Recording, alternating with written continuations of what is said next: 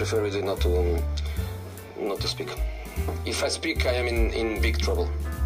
In big trouble, and I don't want to be in big trouble. Boas malta, estamos de regresso para mais um episódio. Um, desta vez estamos só dois. Eu e o, os dois Antónios. Ah, ok, pronto, sou eu, sou eu. o, o Bruno não, não conseguiu vir, portanto, vamos avançar, vamos direto ao assunto. Nós hoje vamos, vamos falar sobre competições europeias, que pronto, já, já tínhamos saudades, regressaram às competições europeias, nós já não falamos de competições, das competições europeias há muito tempo, então vamos dar aqui um cheirinho. O que é que aconteceu uh, na Champions, na Liga Europa e, e um bocadinho da Conference League, uh, Liga Europa e Conference League já, já estão fechadas esta ronda. Mas vamos começar pela mais importante, vamos começar pela Liga dos Campeões. Um, Liga dos Campeões essa que estamos neste momento a meio, ou seja, jogou-se só a primeira mão. Por isso, vamos tentar fazer aqui também, se calhar, uma previsão daquilo que pode acontecer ou não na segunda mão. E eu vou começar, antes de abordar qualquer jogo, de abordar o, um, um aspecto que tem sido muito falado, que é o facto de, e isto também vai de encontro ao último episódio que nós falamos das ligas e, e, que a Premier é a melhor liga e tal, que os clubes ingleses, não houve nenhum clube inglês que tivesse ganho uh, o seu primeiro jogo aqui na Liga dos Campeões e os clubes italianos uh, ganharam todos uh, nos seus jogos. E eu gostava de te perguntar e que nós discutíssemos aqui um bocadinho o que é que isto significa, né? a nível da qualidade dos clubes e, e também, por exemplo, na, na parte do, do, dos clubes ingleses, que se calhar não, não há um domínio, e nós falamos disso no último episódio, não há um domínio como se calhar se poderia esperar. Ou, ou, e, e, não há esse domínio já há muito tempo. Já não existe um clube inglês a ganhar uma competição europeia há muito. Eu não me lembro, foi o Chelsea o último, mas foram em uhum. condições um bocadinho estranhas. Por isso, o que, que é que achas que isto, que isto significa? Ou seja, os clubes italianos que supostamente a Liga Italiana já não é o que era, supostamente está mais fraca, e a verdade é que se mostram aqui a um nível bastante superior, principalmente aos ingleses. Acho aqui uma combinação de fatores. Acho que a, prim primeiro, a primeira razão é que, vou pegar primeiro as equipas inglesas, três delas jogaram fora de casa. Uh, e o segundo fator também, uh, eu acho que três das quatro equipas inglesas não estão a passar por a melhor das formas pelo menos uh, umas, esta é, um, umas nestas últimas semanas, duas, pelo menos Liverpool e Chelsea, durante a época. Portanto, sabemos que uh, a razão para estarmos numa competição europeia quer dizer o, em relação ao que fizemos na época passada, e o que o Liverpool e o Chelsea fizeram na época passada nada tem a ver com o que estão a fazer este ano, e, e é por isso que pronto, equipas como o Arsenal não, não estão. Uh, lá está, eu acho que o Chelsea, apesar do que tem feito, fez um jogo para pelo menos empatar. Um, o Tottenham achei muito fraco, claro que estava, estava sem meio campo, estava sem o Ibier, que estava sem Bentancur, uh, mas, mas fez pouco e a vitória do Milan foi merecida.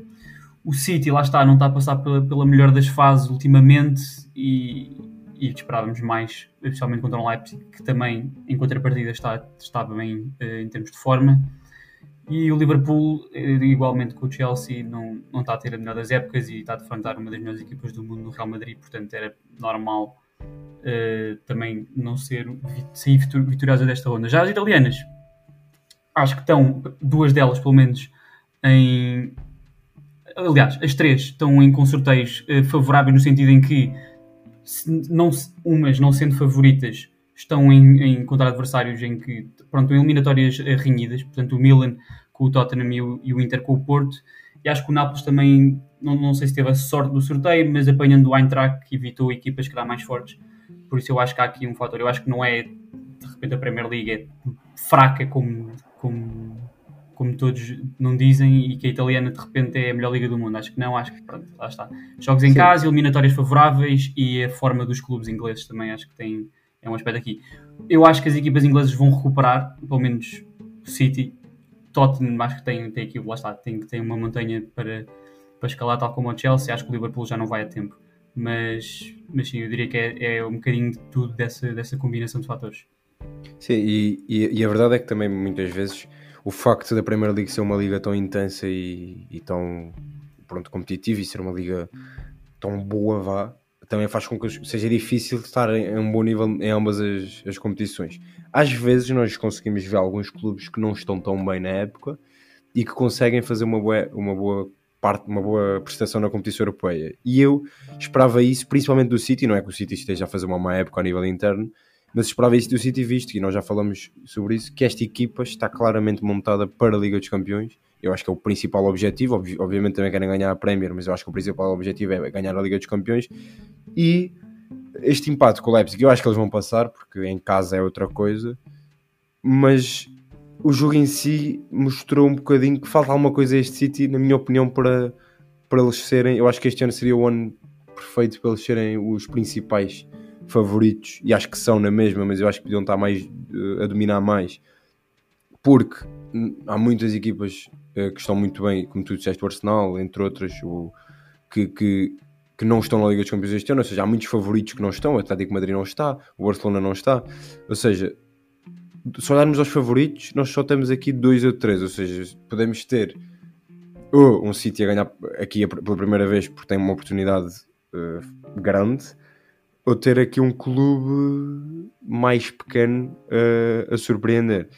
E, e, podemos aqui, até, até porque um dos favoritos, que é o Bayern no PSG, vai cair já, e podemos começar também por falar um bocadinho mais deste jogo, que era o cabeça de cartaz. Um, o Bayern ganha um 0 uh, em casa do Paris Saint-Germain, e para quem viu o jogo, só deu Bayern praticamente até os últimos 15, 20 minutos em que o PSG começou a jogar. Eu acho que foi um, um domínio que eu esperava que o Bayern ganhasse, sou sincero. Não esperava um domínio tão grande em casa do, do, do, clube, do clube francês. Sim, eu achei intrigante a, a, abordagem inicial do PSG, aquele 4-4-2, bastante, bastante estruturado com o Neymar e com o Messi, que logo por aí acho que retira um bocadinho do que é o, o ataque do, do, do, PSG. Não havia grandes movimentos de ruptura, os, os, os médios alas, relembro-me, era o Zaire Emery e o outro era... E o, o Carlos Scholler. O Carlos Scholler. Pronto, uh, pá, era pedido muito ofensivamente deles, portanto estavam longe da habilidade adversária. Em termos de pressão, também conhecemos também o Messi e o Neymar, uh, que não são, não são muito envolvidos nesse momento do jogo o Bayern, eu acho que o jogo estava muito fácil e, e, e, o que eu achei é que eu achei que o, o, ritmo do jogo estava demasiado lento para o Bayern e eu acho que eles deixaram-se cair também pelo, pela fluidez do jogo. E, e com a entrada do Mbappé depois que, que acelera sempre, acelera sempre, faz, faz pá, procurou bem as costas da defesa do Bayern e acho que podia ter eh, trazido aqui um, um resultado mais interessante uh, para o PSG na segunda mão. Exato. O Bayern, eu, eu acho, eu acho que eles podiam ter fechado Podiam ter é. fechado aqui a eliminatória para aquilo que foi o jogo. E o Bayern não tem estado, não, não tem estado muito. Eh, como é que eu ia dizer? Bem. Sim, bem. Não, não tem sido o Bayern dos últimos anos. Uh, clínico na Bundesliga e eu, tava, eu fiquei surpreendido com, com a entrada do Bayern. Uh, e portanto eu também não sei que segunda mão é que vamos ter, porque não sei qual é que, é, qual é que será a abordagem do PSG em Munique e se o Bayern vai ser o Bayern que tem empatado estes últimos jogos e até perdido para a última jornada da Bundesliga, ou será o Bayern do, dos primeiros 75, 80 minutos uh, uh, no Parque dos Príncipes? Sim, são, acho que são duas equipas um bocadinho são incógnitas, são capazes do melhor e do, e do pior. Um, portanto, aqui uma coisa é certa: um tubarão vai, vai cair, o que pode abrir portas, e eu acho que nós pá, era, era bom isso acontecer, abrir portas a um clube português de fazer aqui uma gracinha, ou pelo menos chegar um bocadinho mais longe, menos tubarões, é, é melhor eh, para os clubes portugueses. Um, clubes portugueses esses que Benfica não arrumou já com a questão, mas uma vitória 2-0 um, fora é, é um bom resultado na Liga dos Campeões, apesar dos, dos golos fora já não, já não contarem, mas não estou a ver o Benfica a perder por mais de dois golos eh, em casa contra, contra este Clube Bruges que é uh, francamente mais fraco do que o Clube Bruges do início da época. Uh, estão a passar por um momento muito difícil. Um, e acho que o Benfica correspondeu às expectativas. Acho que o Benfica teve um nível uh, bom, apanhou um susto ou outro que eu acho que deve servir de, de aviso para a segunda volta, porque este Clube Bruges nas transições é muito perigoso. Um, mas acho que no geral conseguiu ter o jogo perfeitamente dominado e, e conseguiu um resultado, um resultado bom. Pá, com algumas quebras, acho que o Benfica neste jogo teve algumas quebras de, de intensidade que causaram, como eu disse, alguns calafrios, mas no geral acho que pá, o resultado em si é, é muito bom. Sim, foi um início muito intenso e impressionante do clube hoje e, e demorou ao Benfica entrar no jogo, pelo menos da maneira que quis e foi por isso que foi adiando, adiando a sua maneira de, de estar e, e, e, de se impor no jogo. E por isso é que os gols só, também só vêm na segunda parte, porque foi uma primeira parte muito renhida e o, o Clube Bruges conseguiu trazer pelo menos parte do seu plano uh, para o jogo. Uh, houve aqui alguns jogadores que passaram um bocadinho ao lado e tiveram dificuldades em impor lá está, porque o Bruges estava a defender bastante bem em zonas interiores e o Rafa teve, passou por alguma, passou por alguma dificuldade. Vai, tenho alguma dificuldade de falar sobre o jogo, porque sim, já foi há algum tempo mas eh, a segunda parte vimos mais do Benfica que estávamos, que estávamos à espera e que estamos habituados. E, e sim, acho que o penalti ajudou imenso porque depois seria difícil também o Benfica marcar, marcar porque não estava também a ter muitas oportunidades, estava de facto a conseguir fazer o seu jogo, mas não estava a criar oportunidades. E depois o segundo gol, claro que veio de um erro, por isso o resultado, apesar de ser justo, pode ser aqui um bocadinho. Foi um bocadinho vantajoso para o Benfica para o que foi as oportunidades que o Benfica teve no jogo. Sim, sim, sim. sim. Acho que sim também. Acho que sim, acho que sim. E acho que isso pode ser fundamental na eliminatória porque o Bruges acho que vai. Pá, vai obviamente que não, não está perdido, mas, mas vai acho que vai. O 1-0 era bastante mais. Sim, mais, deixava tudo mais é uma grande vitória mental por ser fora e, e, obrigar o Bruges a conseguir um resultado extraordinário na luz, o que é naturalmente difícil. Exato. Uh, a, a, outra equipa portuguesa, já podemos saltar aqui para o Porto. Este jogo foi mais recente, por isso é mais fácil também falar sobre o jogo em si mas eu acho que o Porto entrou bastante bem contra o Inter. Uh, eu acho que foi um jogo a Sérgio Conceição. Uh, um jogo muito, muito bem estudado taticamente. Uh, acho brilhante a forma como o Sérgio Conceição tentou e conseguiu, principalmente na primeira parte, anular o, o Xalanoglu do jogo, com o Otávio praticamente sempre em cima do, do, do Xalanoglu, e isso mostrou-se fundamental para aquilo, para aquilo que é o jogo do Porto e para aquilo que é o jogo do Inter para não funcionar, porque Xalanoglu é o maestro do, Inter e eu acho que durante a primeira parte isso funcionou na perfeição praticamente. E isto, fazendo um paralelismo para aquilo que pode ser a segunda mão, não há Otávio, porque foi expulso, e eu acho que a maior derrota deste jogo não é o 1-0, eu acho que o 1-0 não é um mau resultado, é mesmo não ter o Otávio para a segunda volta, porque eu não estou a ver o Porto um, eu acho que o Porto consegue ganhar o Inter, mas eu acho que sem Otávio as coisas ficam bastante mais complicadas. Já diria isto antes do jogo, depois de ver o jogo e o papel que o Otávio teve para travar o Inter, principalmente o Blue, acho que ainda ganhou mais força que, a importância do Otávio nesta eliminatória em específico. Uh, sim, nós já falámos recentemente até sobre o Inter, não aqui no podcast, mas eu acho que era, não era previsível, mas era esperado mais ou menos o que é que os 11 jogadores que o Inter poderia trazer, mesmo com Dumfries e com Gozans e com Divray, com Brozovic disponíveis, acho que seriam estes uh, os, os, titulares, com, lá está, o Akan a jogar na, na função que tem, que tem, que tem, que tem jogado nesta época.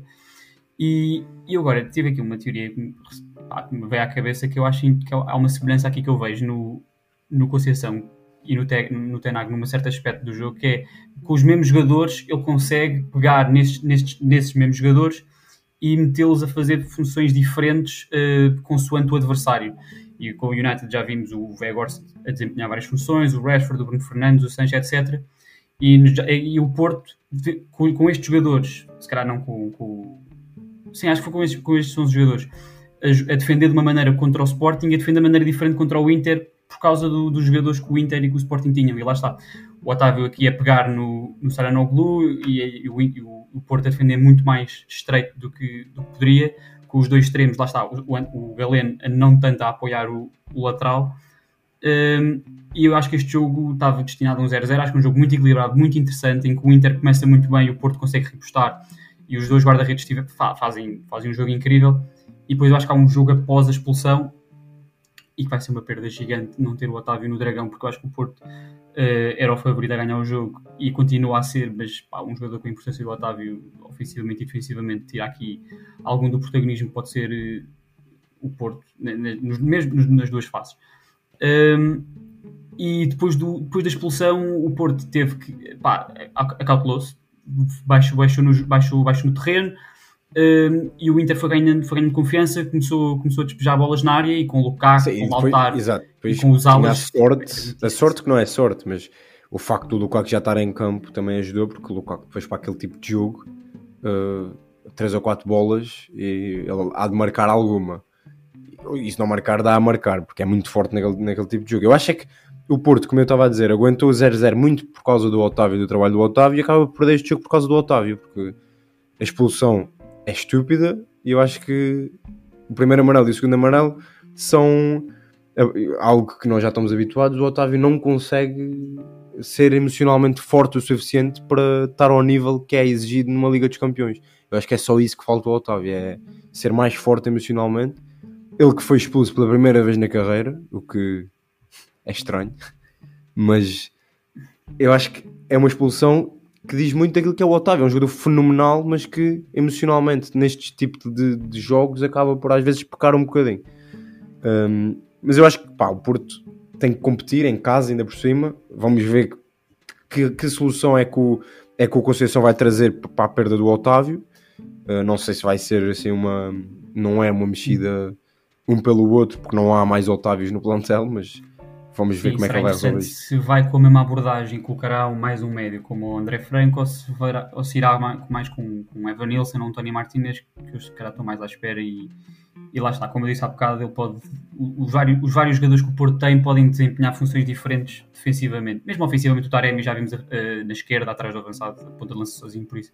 Estou mais à espera que jogue o Evan Nilsson, se estiver 100% uh, física, em condições, uh, do que, por exemplo, o André Franco. Sim, também acho. Um, olhando aqui, no geral, para o, para o, quadro de jogos da Liga dos Campeões, que, que, eliminatórias é que tu achas que estão fechadas? Fechadas, como quem diz, isto é futebol, mas. Uh, pronto, fechadas não, mas sim, pronto, assim, pá, bem encaminhadas com um pé e meio, uh, eu diria Benfica, já falámos, Real Madrid e possivelmente o Nápoles. Estas três ganharam sim. fora Uh, diferença de 2. E, pelo menos diferença 2 e pela qualidade, pelo menos, uh, como, como jogaram nos terrenos dos adversários e conseguiram, lá estar, não só ganhar no resultado, mas a vitória mental, acho que estava à espera de muito mais, e agora vou pegar neste jogo, uh, do Eintracht, estava muito mais à espera do Eintracht em casa e acho que o Nápoles esteve muito bem e eu sei que pá, podiam, podiam ter dito, e talvez o Nápoles está em primeiro, como assim não estavas à espera. Na Europa é sempre diferente e eu estava à espera de um Eintracht mais ativo e pelo menos mais sim, mais ativo no jogo e não, e não tanto é, são duas ideias contrastantes, mas estava à espera de, de um, de um ataque mais perigoso. Lá está, também teve uma expulsão que acabou por ditar o jogo e, e, e pronto, como o Porto dificultou, dificultou a vida a partir daí. Se calhar também Sim, eu, eu, acho que estas questões de, das equipas como o Nápoles que estão muito bem internamente, às vezes a gente também está à espera de demasiado dessas equipas, mas isto a eliminar é diferente. Eh, uma coisa é uma maratona como um campeonato, outra coisa são jogos a eliminar, que é muito diferente. E o Nápoles ainda não teve um teste à séria num jogo a eliminar. Eh, e eu acho que vai ser interessante ver como é que o Nápoles pode, pode estar num, num, num nível desses. Porque, por exemplo, noutra moeda nós temos o Real Madrid, que não está a fazer uma época nada de especial, mas que depois tem uma, uma eu nem sei como é que isto se pode chamar, uma ligação a este tipo de competições, principalmente à Liga dos Campeões, a este tipo de jogos, a este tipo de momentos, que, pá, que chega aqui e mesmo a perder 2-0 pá, 90% das equipas na Europa a perder 2-0 com o Liverpool, uh, sei lá, aos 15 minutos acho que já estava 2-0. Um, exato, aos 14 minutos. A perder 2-0 com o Liverpool em Anfield uh, para a Liga dos Campeões, muitas equipas vão-se abaixo e o Real Madrid vai, vai ganhar 5-2. Por isso, eu acho que tem mais equipas que são, que são mais talhadas para este tipo de competições e às vezes as equipas como o Nápoles está a fazer este ano uma grande competição, às vezes depois não conseguem fazer isso em, em jogos a eliminar. Sim, eu acho que é bem engraçado porque esses jogos foram ao mesmo tempo do o jogo em Liverpool e o jogo em Frankfurt e pá, apesar de terem sido duas vitórias uh, diria convincentes da equipa forasteira, foram jogos completamente diferentes na medida em que este jogo foi completamente caótico e isso facilitou a reviravolta do Real Madrid e é, foi por aí que também conseguiu uh, marcar 5 gols em Anfield ao contrário do outro, que foi um jogo mais organizado, mais estruturado, mais, mais difícil de, de criar oportunidades e em que o Nápoles conseguiu marcar o primeiro golo numa transição em que, pronto, com, com os Losanos e os Osimendes da vida é muito difícil parar e só conseguiu marcar o segundo após a expulsão do, do Eintracht. Exato. E, e achei, achei engraçado as semelhanças e diferenças do- dos dois jogos, apesar de ter sido ao mesmo tempo. Sim. Hum, pronto, vamos, vamos eh, avançar para a Liga Europa, eh, que eu acho que este ano está particularmente interessante. E vamos começar com a equipa portuguesa. Eh, o Sporting ganhou 5-1 no agregado ao Midtjylland e, e passou à próxima fase, onde vai jogar com o Arsenal. Hum, o sorteio saiu, saiu hoje e o Sporting teve talvez o- a pior, talvez não, acho que podemos referir que é a pior equipa possível. Uh, mas falando do jogo em si, do- dos jogos no caso, uh, o Sporting acaba por passar com alguma facilidade aqui o, o Midtjylland, principalmente por causa do segundo jogo. No primeiro jogo, um jogo bastante mais difícil uh, que, ficou, que ficou igual. Um, achas que o Sporting, pelo que mostrou nestes jogos e pela época muito negativa que está a fazer a nível interno, pode e deve focar-se mais aqui na Liga Europa, mesmo sabendo que é contra um Arsenal, mas um Arsenal que está a lutar pelo título da Primeira Liga, ou seja, não vai poder ter o, o foco máximo aqui na Liga Europa e o Sporting, se calhar, por estar a fazer uma época tão negativa, devia-se focar aqui mais e achas que pode ir, eh, pode ir discutir a eliminatória contra o Arsenal e até, quem sabe, eh, passar e, e depois ser candidato à Liga Europa? Eu não, eu não vi nenhum dos dois jogos do Sporting, só sei o que, o que li ou vi.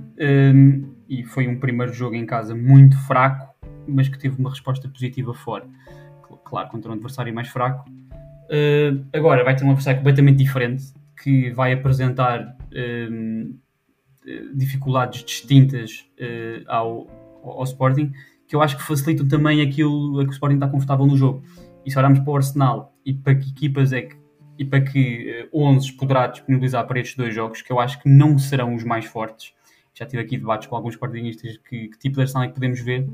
Eu acho que é, é melhor para o Arsenal, eh, não digo dispensar esta competição e perder propósito, mas rodar a equipa, dar oportunidade a outros jogadores que não tenham jogado tanto, como sabe, as- as novas contratações, o Trossard, o Kivior, o próprio, o próprio Fábio Vieira e, e dado o seu estilo de jogo que ficará mesmo presente com uns jogadores da equipa principal ou outros, eu acho que o Sporting pode beneficiar disso. É um uma equipa que gosta de jogar mais, mais na espera, de- defende bem eh, à frente da sua baliza e aproveitar as, as transições com, com o Trincão, com, com o Pote, com o Paulinho, o Arthur Gomes, Sim, Santos, ainda, etc. ainda, ainda para mais a época do Sporting está basicamente a depender desta competição. Exatamente, e não sei se esse peso adicional é favorável, mas eh, sim, é um peso que o Arsenal não tem e eu acho que pode favorecer o Sporting em termos de dar tudo e deixar tudo dentro de campo, ganhar as pequenas batalhas que depois eh, se acumulam e, e- e podem. Eu acho que o Sporting pode passar. Eu acho que o Sporting pode passar e apesar de ser o Arsenal que, que está, é o líder da Premier League, tem, tem sido das melhores equipas do mundo. eh, estas pequenas condicionantes podem ajudar o Sporting a passar aos quartos de final. Sim, eu também acho e acho que esta vitória pode também ter sido um boost de confiança, visto que o primeiro jogo foi bastante negativo, mas aqui conseguiram dar uma resposta ao nível e eu acho que fizeram o que lhes era, o que lhes era pedido e conseguiram uma vitória, ao ou seja, conseguiram colocar-se bastante acima do Midland, que é efetivamente a realidade. Por isso, eu Acha que não vão ter o Ugarte na primeira mão, que é, que é um problema. Não tenho a certeza disso, mas é Por causa de possível. ele levou amarelo, não é? Não tenho a certeza. Pois, sim, Se- pois, se tiverem, é- condicionantes. Um jogador Um, importantíssimo. Pronto. Depois na Liga Europa tivemos hum, tivemos o, o Bayer Leverkusen a passar o Mónaco numa eliminatória de loucos. Eu vi a fase final deste jogo, não vi o jogo todo. Uh, eliminou o, o Mónaco em penaltis, que foi o primeiro hum, eh, o primeiro reboçado, digamos assim, que o Xabi Alonso consegue aqui enquanto treinador. E eu sou sincero, não precisamos de, fal- de falar muito so- sobre estes, estes dois jogos, mas sou sincero que me surpreendeu bastante o Mónaco não ter conseguido fechar esta eliminatória em casa. Porque o primeiro jogo, do que- daquilo que eu vi, eu gostei mais do Mónaco do que, do que o, o Leverkusen e achei que o Mónaco em casa iria conseguir fechar aqui a eliminatória. E depois não foi isso que aconteceu. Acho que o, o Leverkusen consegue aqui passar e, e consegue um, um sorteio bastante eh, acessível e mete-se aqui numa posição que não sei se não é um dos candidatos a, a, chegar mais longe aqui nesta Liga Europa, também por causa do sorteio. Uh, eu não sei quem é que tu achas que são os favoritos, mas. Pai, está, isto depois sim, depende sempre do sorteio, porque os dois grandes favoritos, pelo menos dois deles, já, um deles já caiu no Barcelona depois de ter apanhado o United. Por isso depois depende sempre do sorteio que equipas é que, é que se vai apanhando ao longo do percurso. Uh, eu honestamente conheço mais do Mónaco deste ano do que do, do Bayern, portanto não sei até que ponto é que o Leverkusen é favorito, mas não têm sido muito convincentes na Bundesliga, pelo menos. Uh, as equipas que eu olho como, como potenciais favoritas, claro, o United vai ter um jogo difícil mesmo assim com o Betis, mas acho que é favorito pá, pela época que tem feito e, e acho que uh, tem, tem não, não tanto direto, não sei se estão assim tão perto do título para poderem abdicar da, da, da Liga Europa. Eu acho que faz sentido atacar mais um, mais um troféu, como, como podem perfeitamente nesta, nesta competição.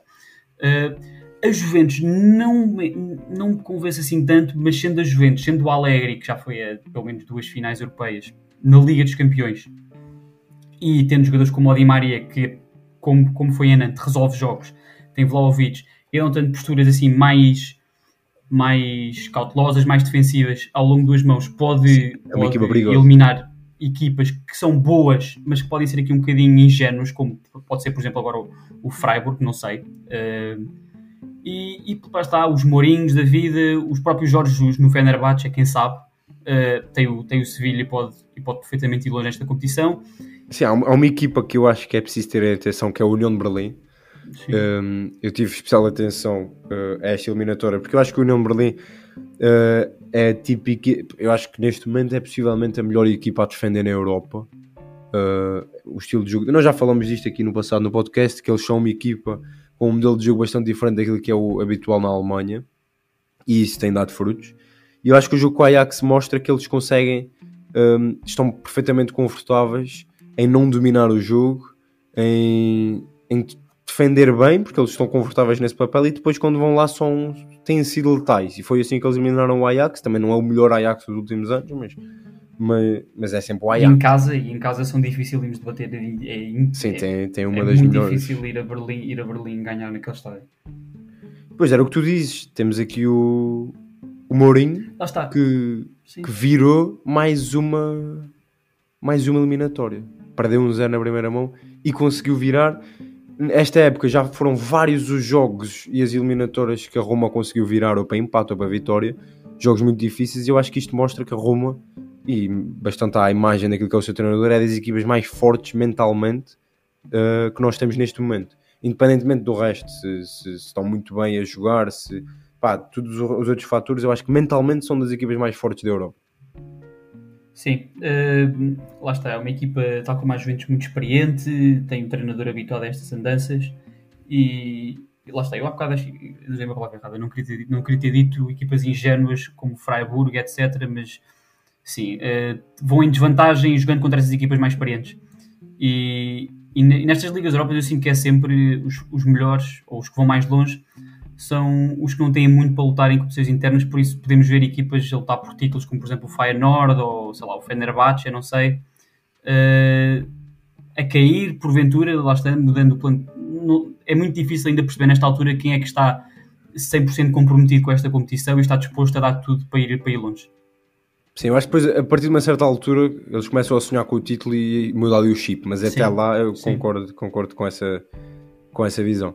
Não sei se tens mais alguma coisa a dizer aqui sobre a Liga Europa. Uh, não, acho que é só dar a nota que desde este novo formato, desde o ano passado, uh, acho que subiu de nível, temos tido melhores equipas e tenho gostado imenso do nível da Liga Europa, que foi sempre a coisa que eu, tenho, que eu tive sempre muito carinho, também pela ligação ao que o Benfica teve durante alguns anos, mas acho que está melhor e acho que está, está mais interessante já, neste, já nestas fases da competição em que antigamente tínhamos ainda, era um bocadinho arrastado, lento, e só a partir dos quartos de final é que começámos a ter os grandes jogos. E como já vimos no, no, neste playoff, já tivemos um Manchester United Barcelona, já tivemos a, a, a, Juventus, portanto acho que, está, acho que está cada vez mais competitivo. Concordo, é das poucas coisas que está a melhorar e não a, a piorar. Uh, vamos à última, que é a nova competição mais recente, a, a filha aqui da, da Liga Europa, neta da Champions League, caso não saibam aqui os parentescos, são estes. Uh, Conference League, onde tivemos uma equipa portuguesa eliminada, e eu vou aproveitar já para pegar nisto. O Braga foi eliminado, nós temos neste momento três equipas em, em vivas na, na Europa, e nós estamos a 3 mil pontos da, da Liga Holandesa no ranking. O que significa que eu não sei que aconteça um milagre, apesar de nós Estamos termos três sétimo. equipas. Estamos em sétimo. Exato, estamos em sétimo. Nós temos três equipas na Europa. A Liga Holandesa, a Liga Holandesa, os holandeses têm duas equipas, mas a não ser que aconteça um milagre, nós estamos demasiado longe, ou seja, nós vamos perder uma das vagas da Liga dos Campeões uh, e vamos cair uh, para uma liga pequena. Já somos e vamos ser ainda mais. Ou seja, juntando também àquilo que nós falamos no último episódio, como é que a nossa liga podia crescer, porque é que a nossa liga está estagnada há tanto tempo, isto ainda vai piorar a situação, o panorama futuro. Vamos ter menos equipas na Europa, menos equipas na Liga dos Campeões. Uh, não sei bem como é que vai funcionar, se vamos ter duas em direto ou se o segundo lugar já vai playoff. Não tenho a certeza como é que isso vai funcionar, mas é muito mal. Eu acho que isso devia ser aqui um gatilho para alguma coisa ser feita. Sim, eu, eu confesso que nunca percebi bem como é que estes rankings, estes pontos são atribuídos, porque para, para, o, para o adepto comum olha para, para a situação europeia neste momento e vê duas equipas portuguesas que ficaram em primeiro na, na, na fase de grupos da Liga dos Campeões. Tínhamos tido três equipas na fase de grupos da Liga dos Campeões. Uh, os neerlandeses tinham tido um, uma equipa apenas. Uh, neste momento têm duas equipas apenas, uma delas na Conference League, a outra na Liga Europa, enquanto que Portugal tem três, uma na Liga Europa duas na Liga dos Campeões. E vê qual é que é o milagre, como é que nós precisamos de um milagre para passar os neerlandeses, eu não sei que milagre é que é preciso. Uh, mas lá está, eu acho que também tem a ver com aquilo que nós referimos no último episódio, de não termos as equipas todas, pelo menos temos sempre duas a cair na, nas pré-eliminatórias, eu acho que eles valorizam muito as presenças na, nas fases grupos. É a única, Sim, é a única só pode ser vejo. porque nos últimos anos temos tido boas, boas. O Benfica, o ano passado, muito bem na Liga dos Campeões. O Porto tem feito coisas na Liga dos Campeões. Ou seja, na Liga dos Campeões nós estamos lá. Eu acho que depois falta é Sim. nas Conferências League da vida, na Liga Europa, nós não temos conseguido fazer nada.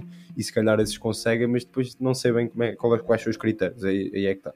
Mas a verdade é que o Braga foi eliminado, para surpresa de alguns, 7-2 no agregado. Um, pá, um primeiro jogo, nós falamos um bocadinho disto eh, no último episódio, deste jogo, porque foi a seguir ao primeiro jogo, pá, um 4-0, um jogo bastante um, específico, mas pá, sinceramente esperava mais do Braga, mas eu acho que isto vem àquilo que nós estávamos a falar há bocadinho, do Braga este ano estar a lutar por alguma coisa no campeonato, está a lutar por posição, coisa que não costuma, e também isso acho que também faz com que seja mais difícil manter-se vivo por muito tempo nestas competições. Acho que sendo uma Conference League e não uma Liga Europa, tinha a obrigação de ir um bocadinho mais longe, ou pelo menos de dar mais luta, porque não, não foi competitivo. Mas pá, aí está. Eu acho que mesmo se tivesse passado, não, não dava para ir muito mais longe, porque o Braga está tá a lutar por coisas importantes no campeonato. Olha, sim, eu, eu percebo. Eu, eu diria que eu acho que eles até tinham hipótese de, de ir longe olhando para, para as equipas que estão na Conference League neste momento. Eu acho que, lá está, a equipa que eles meteram na segunda mão foi. eh, não foi desistir, mas foi claramente rodar a pensar no campeonato depois do que foi a primeira mão. Mas se tivessem passado, eu olho para esta Conference League e acho que, é uma- eu acho que está mais fraca do que, em, em termos de equipas, do que estava o ano passado, em que a Roma foi à final, o Feyenoord, tinha um bom Feyenoord, eh, o Leicester, o PSV, assim vem- vem-me à cabeça. Um, e neste momento eu olho, vejo um Vila Real que melhorou agora recentemente, mas não é o Vila Real do Emery. Uh, o AZ Alkmaar que está muito focado e tem uma luta muito, muito importante no campeonato. A Lazio que ainda não me convenceu, pelo menos um, em Vai altos e. Eu acho que lá está, esta, esta eliminatória com o Cluj prova isso e estão a lutar pelo- por, um- por uma, uma vaga na Liga dos Campeões que acho que é prioritária, uh, pelo menos a meu ver, do que, do que ir longe, pelo menos uh, nesta edição. E depois o Nice, o West Ham, que não têm sido convincentes também na, Sim, a, a e- nível nacional. E que estão com lutas eh, que são mais importantes que todas as outras. Por exemplo, o West Ham está a lutar para não descer, e isso é, claro. é fundamental. Portanto, pá, o Nice, se calhar, destas equipas que nós falamos, das maiores, é que está, não está a fazer uma boa época, mas está mais tranquilo, porque não está propriamente a lutar por Sim. nada. E se calhar pode-se agarrar esta competição como pronto, a salvação aqui e se calhar ganhar um título, porque estas equipas normalmente não ganham títulos. Mas, mas sim, é uma, é uma conferência sim, que eu há acho que perdeu um bocadinho. sim, há, aqui, há aqui equipas que enganam e que têm feito, pelo menos, excelentes, excelentes, excelentes campanhas europeias até agora. Os suecos, fui agora dizer o nome destes gajos, de Jurgarden, o Ghent, o, Sheriff, etc. Uh, mas pouco conhecemos do Braga, pelo menos o que fizeram o ano passado em conseguir ir- conseguiram ir longe na Liga Europa e o que, as, as melhorias que vimos para este ano, acho que conseguiu o Braga, consegui ver o Braga ir longe desta competição e acho que aquele resultado aquele jogo muito estranho e diferente na primeira mão contra a Fiorentina, acho que abateu um bocadinho tudo, todas as aspirações que, que tinham a priori. Sim, eu acho que seria importante termos uma equipa, principalmente o Braga, eu acho que seria importante ter uma equipa de- como o Braga já tipo, a fazer alguma coisa relevante numa destas competições mais abaixo, que eu acho que é o que tu dizes, o Braga tem capacidade para ganhar uma Conferência League e isso seria bom para a afirmação do Braga na Europa. É verdade que o Braga foi uma final da Liga Europa há pouco tempo, mas neste momento que está a subir de nível internamente era importante também fazê-lo ao mesmo tempo eh, na Europa e infelizmente não conseguiu. Sim, sim, para além de precisarmos das 5 equipas na- nas, nas fases de grupos, eh, precisamos de, destas das 4 melhores eh, consistentemente, todas as épocas, pá, pelo menos nestas fases em, em diante. O Braga não precisa, não, não, não digo que o Braga precisa nos oitavos de final da Liga dos Campeões ou nos quartos de final da Liga Europa todos mas os anos. precisa Mas estando, na, estando na. Conference League, estando na Conference League, precisa de ir pelo menos aos oitavos de final, aos quartos de final e, e aproveitar ao máximo, não só do ponto de vista da Liga, para, para, podermos- para podermos termos os pontos, mas acho que o Braga tem qualidade para, para ir longe nesta competição, pelo, pelo menos quartos de final. Sim, e, e é o facto de agora a Liga dos Campeões voltou, 90% da- das competições europeias são jogadas daqui para a frente. E o Braga não vai estar lá, o nome do Braga não vai estar lá, a imagem não está lá, as pessoas depois, isto parecendo que não, mas as equipas que estão constantemente na, na, na Europa depois também vão ficando na, na cabeça das pessoas como uma equipa, pronto, perigosa, digamos assim. E a verdade é que o Braga e o Sporting nos últimos anos não têm conseguido ser competitivos na Europa e era importante que este ano conseguissem. E acho que este ano também estão em, ambos em campeonatos mais à sua medida, Liga Europa e Conference League. Era importante conseguirem fazer alguma coisa, mas está tudo ao contrário. Parece que o Porto e o Benfica é que estão competitivos e, e o Braga e o Sporting está mais difícil. Mas, mas vamos ver como é que as daqui. coisas. Esquecemos aqui de um pormenor que, que é importante também quando, quando se vai avançando nas competições europeias, que é o dinheiro. não é? Ir, Por- ir pormenor ganhando, que- que- ir que é- passando, é o ir mais passando, importante. ir é o passando as competições, claro que ir, avança, ir para os oitavos de final de uma, de uma Conference League não dá tanto como ganhar um jogo de Liga dos Campeões, mas pá, pelo menos não quero respeitar o Braga, Certe- uma equipa, certeza à- que ajuda. equipa à escala acho que é sempre, sempre relevante e importante. Claro, exato. Sim, isso é o, um pormenor que é, que é talvez o mais importante para as equipas.